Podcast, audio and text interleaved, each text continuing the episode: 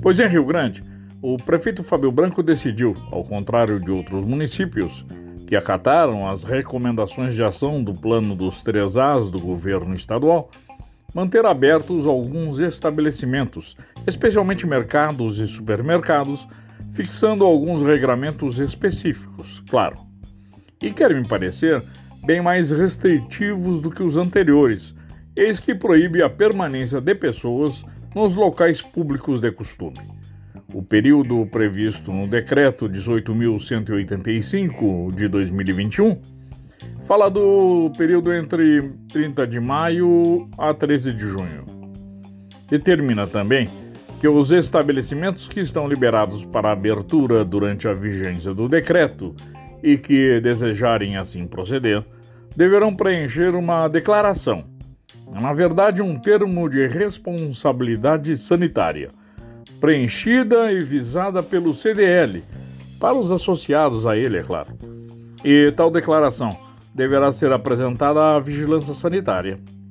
Somente não está claro no decreto se tal documento deverá preceder a abertura ou, o que me pareceu mais claro, durante a ação de eventual fiscalização das autoridades.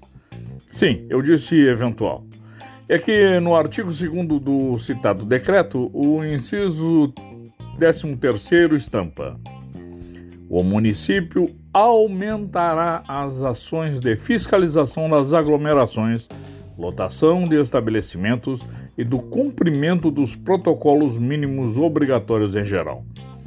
Aumentará é a palavra-chave daquilo que, até o momento, sempre faltou durante os períodos das bandeiras especialmente em Rio Grande. Como já comentei em outras oportunidades, sempre faltou essa fiscalização.